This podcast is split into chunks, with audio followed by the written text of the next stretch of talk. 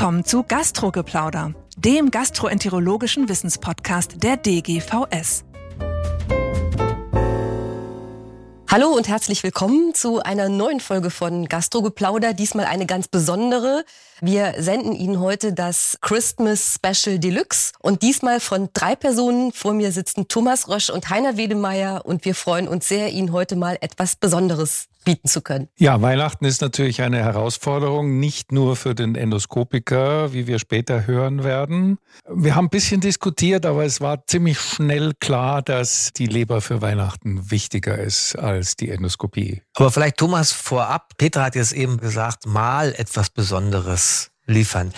Wie habt ihr beide denn, Thomas und Petra, den Podcast bisher empfunden? Ich finde ja, es war bisher schon was Besonderes. Ja, also ich bin völlig überrascht. Ich hatte ganz große Aufregung vor meiner ersten Aufnahme und wir haben so viel positives Feedback. Es macht einen Riesenspaß. Man lernt ganz tolle Sachen kennen und wir können unseren Hörerinnen und Hörern, glaube ich, nur dankbar sein, dass sie uns so wunderbar bei diesem neuen Projekt begleiten. Es klappt einfach wirklich gut. Und was sagen die Endoskopiker jetzt? Ich meine, wir haben ja relativ viel Endoskopie gehabt. Die Nordic-Studie hat den Podcast zum Leben erweckt, so würde ich das ja sagen, mit deinen Interviews mit den Erstautor der Studie, der Nordic-Studie und natürlich die deutsche ein Schätzung durch Herrn Brenner. Was sagt die Endoskopie-Szene? Also ich glaube, die Endoskopie ist sehr zufrieden. Was mir auch besonderen Spaß macht, in meinem vorherigen Podcast hatte ich ja viele allgemeine Themen und wir haben jetzt auch eine sehr gute Mischung, dass wir auch sehr viel Inhaltliches dabei haben und versuchen, Zahlen in Worte zu gießen, ohne die üblichen Dias. Das macht auch Spaß. Mhm. Also ich glaube, allen Hörerinnen und Hörer geben Sie uns weiter Feedback, dass wir das weiter gestalten. Uns macht es auf jeden Fall Spaß und jetzt steht aber Weihnachten vor der Tür, ne? Genau, Weihnachten steht vor der Tür und das Mal was Besonderes nehme ich natürlich zurück, sondern sage etwas anderes. Und zwar geht's heute mal so ein bisschen um Fun Facts aus der Gastroenterologie, wobei das vielleicht der falsche Ausdruck ist, denn vielleicht ist das nur auf den ersten Blick ein Fun Fact, worüber wir jetzt gleich berichten werden und ist doch eher was, wo man dann zum Nachdenken kommt. Und ich glaube, unser erstes Thema wird passend zu Weihnachten ein bisschen das Thema Ernährung sein. Und wir legen los, glaube ich, mit der Frage, lieber Heiner, morgens sollte ich Kaffee trinken oder Tee? Also da gibt es ein ganz klares Statement und es muss Kaffee sein. Und das Ganze ist natürlich gestützt durch Leitlinien unserer Fachgesellschaft DGVS. Ich möchte hier ausdrücklich noch einmal betonen, dass unsere HCC-Leitlinie eine ganz klare Evidenz gibt, dass Kaffeekonsum das Risiko für die Entwicklung von hepatozellulären Karzinomen reduziert mit einer entsprechenden starken Empfehlung, Evidenzgrad B. Und jetzt kann man natürlich schmunzeln, aber ganz klar, es gibt in den letzten zehn Jahren, und wir werden in den Show Notes einige Studien verlinken, sehr, sehr viele große Kohortenstudien, die mit beeindruckenden Zahlen zeigen, dass Kaffee auf der einen Seite Kaffeekonsum das Risiko für die Entwicklung einer Leberfibrose und Zirrhose reduziert, dass die Transaminasen weniger stark erhöht sind und eben, wie ich in der HCC-Leitlinie andeutete, das Risiko für die Entwicklung von hepatozellulären Karzinomen deutlich reduziert ist. Für mich ist es wichtig, zwei Punkte dabei zu nennen. Das eine ist, und das sagen alle Studien, es ist ein dosisabhängiger Effekt wie das in der Pharmakologie so ist. Also viel hilft viel. Jetzt wie viel hilft viel? Da ist natürlich viele amerikanische Studien. Dann wird dann gesagt, vier Tassen Kaffee am Tag mit der amerikanischen Plörre. Ich weiß jetzt nicht, wie man das eins zu eins übersetzen kann, aber es ist ganz klar. Ich erzähle meinen ganzen Patienten, die vielleicht auch ein bisschen Übergewicht haben, eine leichte Fettleber haben, mindestens vier Tassen Kaffee am Tag. Also vier Tassen würde ich mir dann vornehmen, zumindest zur Weihnachtszeit, wenn ich meine Leber schützen möchte. Wenn ich jetzt aber meinen Kaffee einkaufen gehe, in Berlin gibt's ja wunderbare Coffeeshops, da habe ich dann die Auswahl zwischen jede Menge südafrikanischen Ländern, verschiedene Röststärken und so weiter und so fort. Was ist denn dann der richtige Kaffee, den hm. ich da einkaufen soll? Also, das ist ein langes Thema. Die Geschichte ging los vor zehn Jahren. Da gab es im Journal of Hepatology eine wunderbare Arbeit aus Frankreich. Die hat verglichen den möglichen positiven Effekt von Kaffee auf Fettlebererkrankung und hat dort Espresso verglichen mit Filterkaffee. Und die Franzosen haben das sehr intensiv aufgearbeitet und kamen zu dem ganz klaren Schluss, Espresso bringt nichts, Filterkaffee war gut. Daraufhin gab es dann einen ganz erzürnten Leserbrief. Thomas, aus welchem Land? Natürlich aus Italien. I ja, Italien. Die Italiener haben die französische Studie komplett auseinandergenommen. Die waren zutiefst betroffen, dass der gute Espresso nicht so gut wegkam. Inhaltlich muss ich sagen, ist Kritik an der Methodik der Studie teilweise berechtigt gewesen.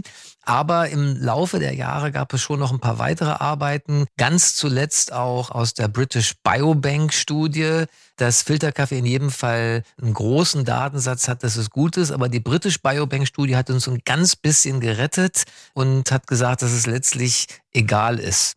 Das selbst äh, hier löslicher Instant-Kaffee wurde dort auch verglichen als dritte Komponente, dass letztlich dort ein positiver Effekt ist. Aber jetzt muss man einen Schritt zurückgehen. Das ist ja alles ganz lustig, dass Kaffee gut ist. Aber in den USA, wenn man vielleicht auf Meetings war, gab es ja mal vor sechs, sieben Jahren auch Warnhinweise, dass bestimmter Kaffee auch gefährlich sein kann, weil es eben durch das Brennen, durch das Rösten vielleicht Karzinogene freigesetzt werden und dass dort das dann auch sogar davor gewarnt wurde. Man muss, glaube ich, schon so ein bisschen gucken, wie der zubereitet ist, die Röstmöglichkeiten, ob da Karzinogene eine Rolle spielen können. Dann ist es wieder eine Dosisfrage, dann ist mein viel hilft viel, kann da vielleicht ein Problem sein. Also es gibt nicht alles im Detail kontrolliert.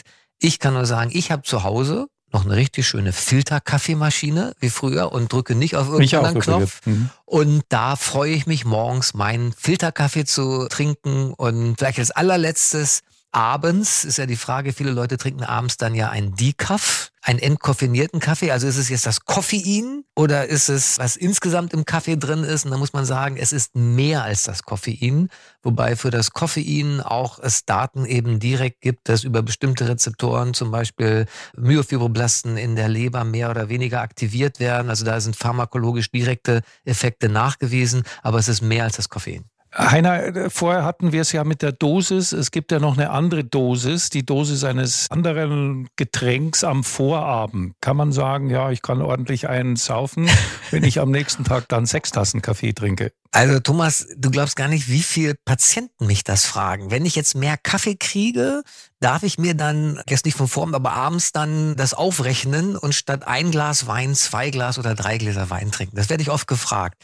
Und wie überall ist es eine Dosis. Es gibt ja auch für den Alkoholkonsum diese J-Kurven, die zahlreichen Abbildungen, die zeigen, dass moderater Alkoholkonsum auch positiv sein kann. Und zwar nicht nur fürs Herz, sondern auch für die Leber. Auch die Daten gibt es. Für die Leber gibt es jetzt nicht so diese ganze Diskussion beim Herz Rotwein versus andere alkoholische Getränke.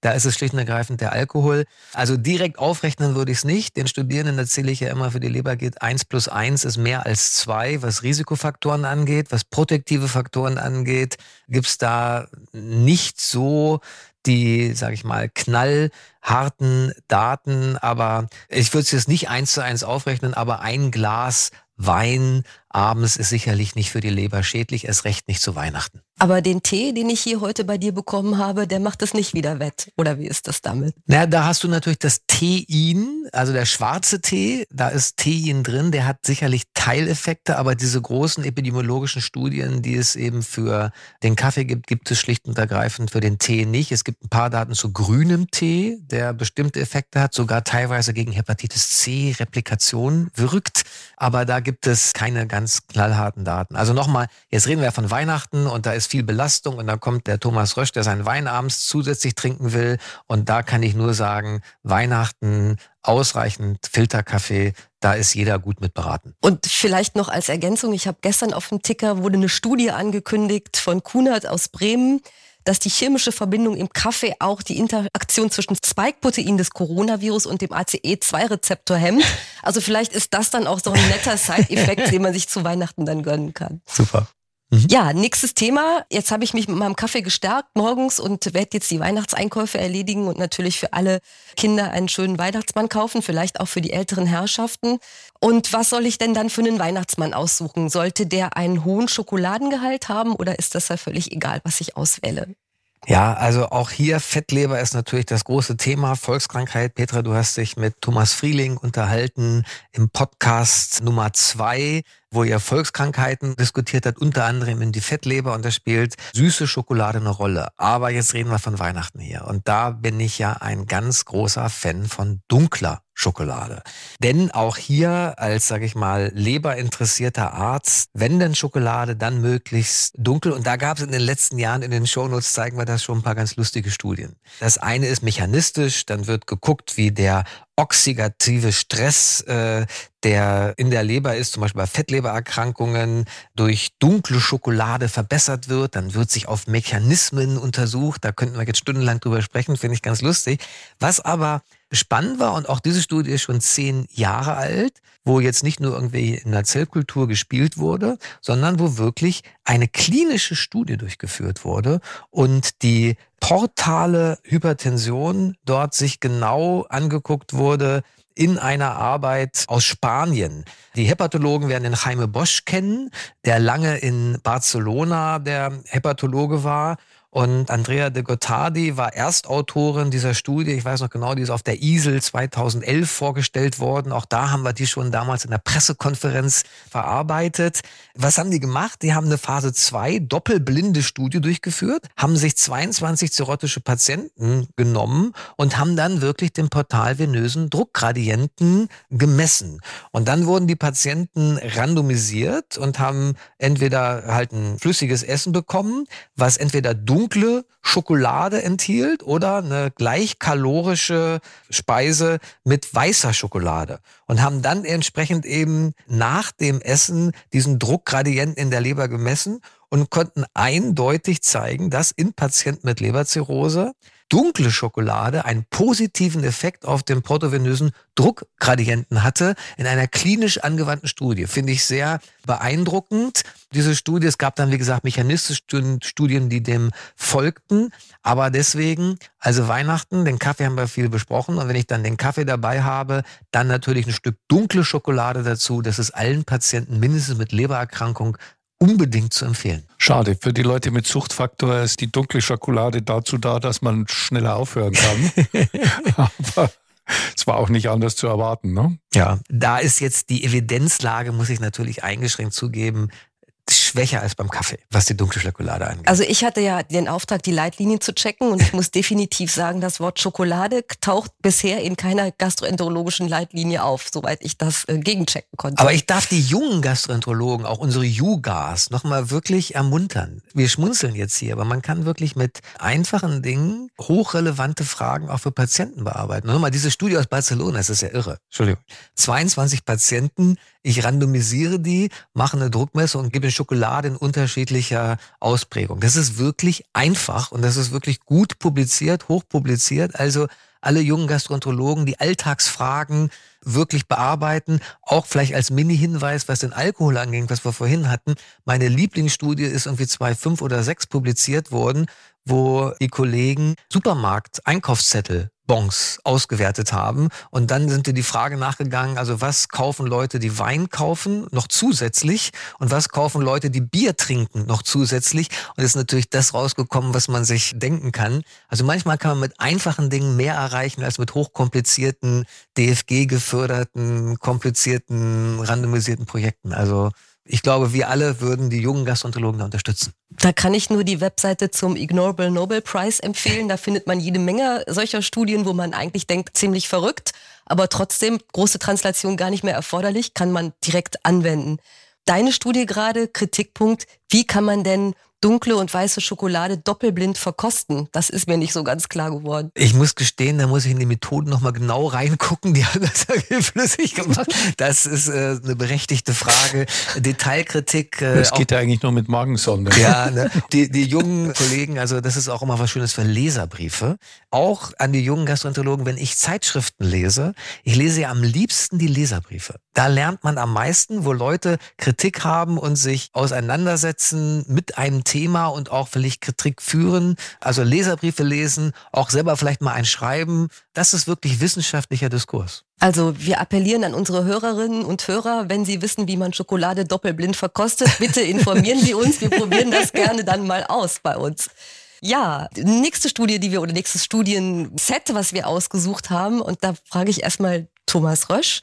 Sind gastrointestinale Blutungen im Winter häufiger? Gibt es jahreszeitabhängige Unterschiede in der Endoskopie?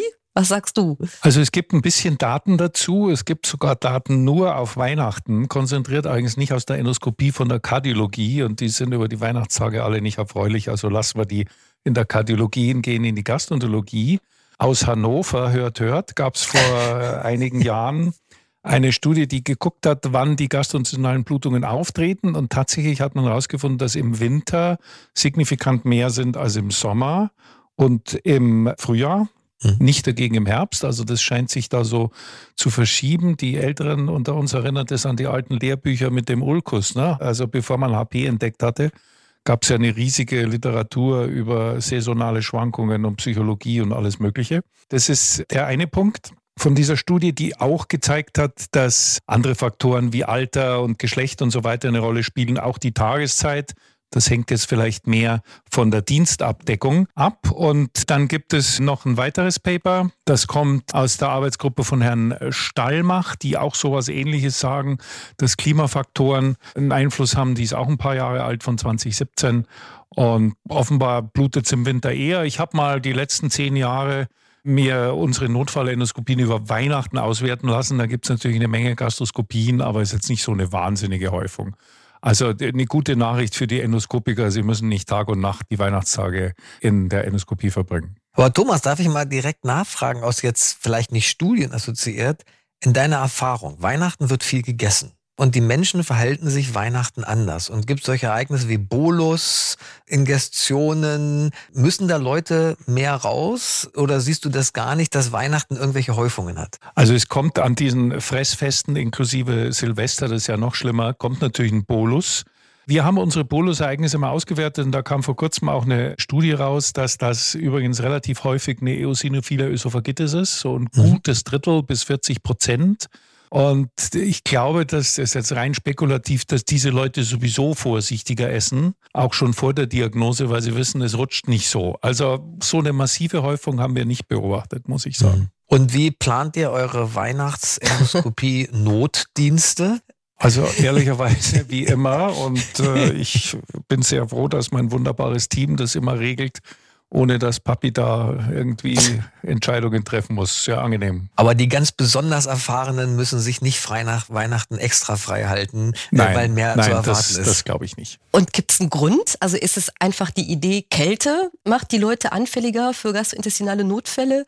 Und müsste man dann erwarten, dass sich das jetzt im Rahmen der Klimaänderung vielleicht überholt? Das wird auch in der Arbeit, werden da alle möglichen Spekulationen angestellt, aber ich glaube, einen wirklichen Grund gibt es nicht. Es gibt ja auch unterschiedliche Varizen versus Ulkusblutungen. Es scheint sich auch unterschiedlich zu verhalten. Also ich glaube, das wissen wir noch nicht. Okay, also nichts, was wir in die Leitlinien schreiben müssen oder was wir schon als direkte Empfehlung, irgendwie Verhaltensempfehlungen Es ist auch nicht so wahnsinnig viel. Es, es, sind in Frühjahr und Sommer sind es etwa 70 Prozent der Zahlen vom Winter. Mhm. Ja, also jeder durfte sich eine Studie oder einen Studienkomplex aussuchen. Gleber hatten wir gehabt, Endoskopie haben wir so ein bisschen angesprochen. Ich habe mich auch ein bisschen informiert. Ich habe eine Studie gefunden, die ich gerne erzählen möchte. Die fällt jetzt so ein bisschen aus der Reihe und die hat einen Nobelpreis gewonnen, tatsächlich, aber eben den eben schon angesprochenen Ignorable, also unwürdigen Nobelpreis. Und es ist auch keine medizinische Studie, sondern eine ökonomische Studie aus der Universität von Montpellier. Und was haben die da gemacht? Die Ökonomen haben sich die Frage gestellt, Korruption. Korruption kann man schlecht messen. Gibt es nicht irgendwelche Surrogatparameter, an denen wir das irgendwie bestimmen können?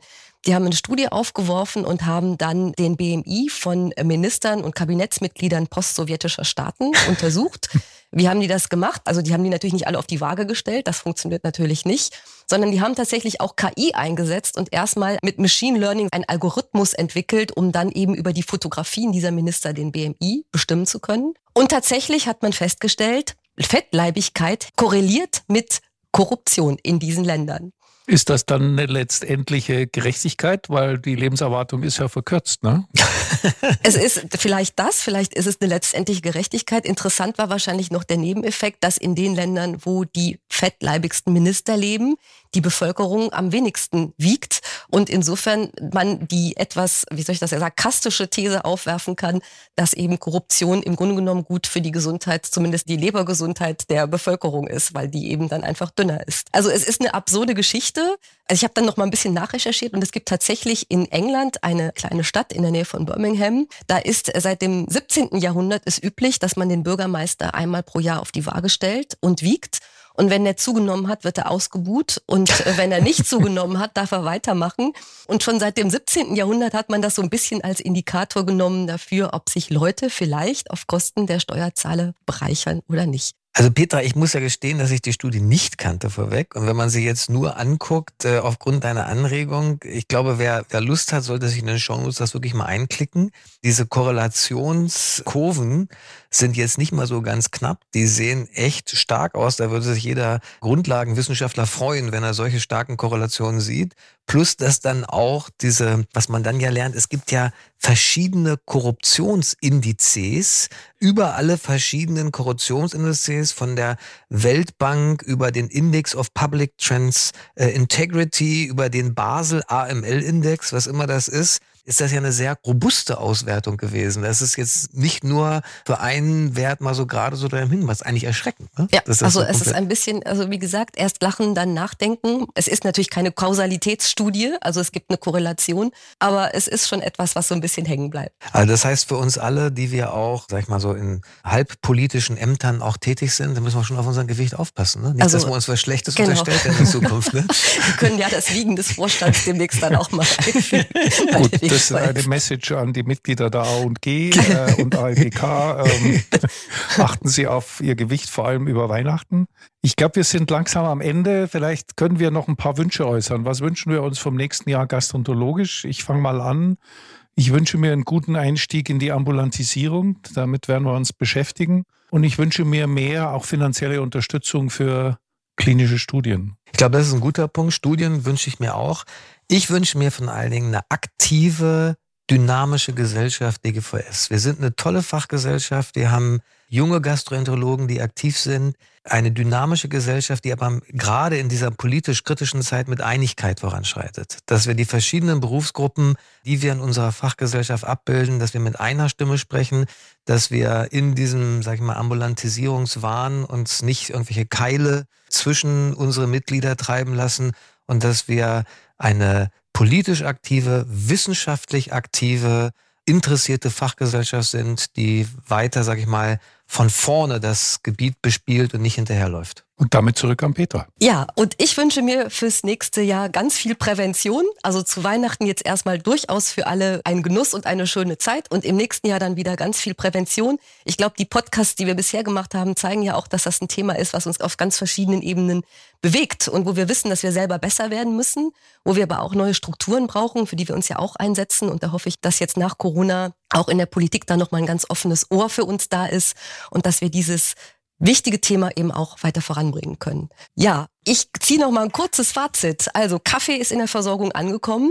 Alles andere müssen wir noch ein bisschen überprüfen. Die Sache mit der Schokolade und vielleicht auch das mit den jahreszeitlichen Spiegelungen. Trotzdem, ich hoffe, Sie alle haben ein bisschen Spaß gehabt an dieser Sendung und es bleibt immer irgendwie ein bisschen was hängen, über das man vielleicht noch nachdenken kann. In diesem Sinne sage ich jetzt schon mal allen frohe Weihnachten und nächstes Jahr geht's weiter. Tschüss. Frohe Weihnachten. Und wir möchten uns noch einmal bei allen Zuhörerinnen und Zuhörern bedanken für das große Interesse an unserem Gastrogeplauder in den letzten Wochen und dem tollen Feedback zu unseren Folgen. Wir gehen nun in die Winterpause und wir hören uns wieder am 12.01.2023. Dann geht's um das Thema Refluxkrankheit und die neue Leitlinie. Bis dahin wünschen wir Ihnen allen eine frohe und gesunde Weihnachtszeit und einen guten Rutsch ins neue Jahr. Das war Gastrogeplauder der gastroenterologische Wissenspodcast der DGVS. Alle Informationen und Links zur Folge finden Sie in den Show Notes und unter dgvs.de slash podcast. Haben Sie Feedback oder Fragen zur Folge oder möchten Sie ein Thema vorschlagen, dann schreiben Sie uns an podcast.dgvs.de. Vielen Dank fürs Zuhören und bis zum nächsten Mal bei Gastrogeplauder.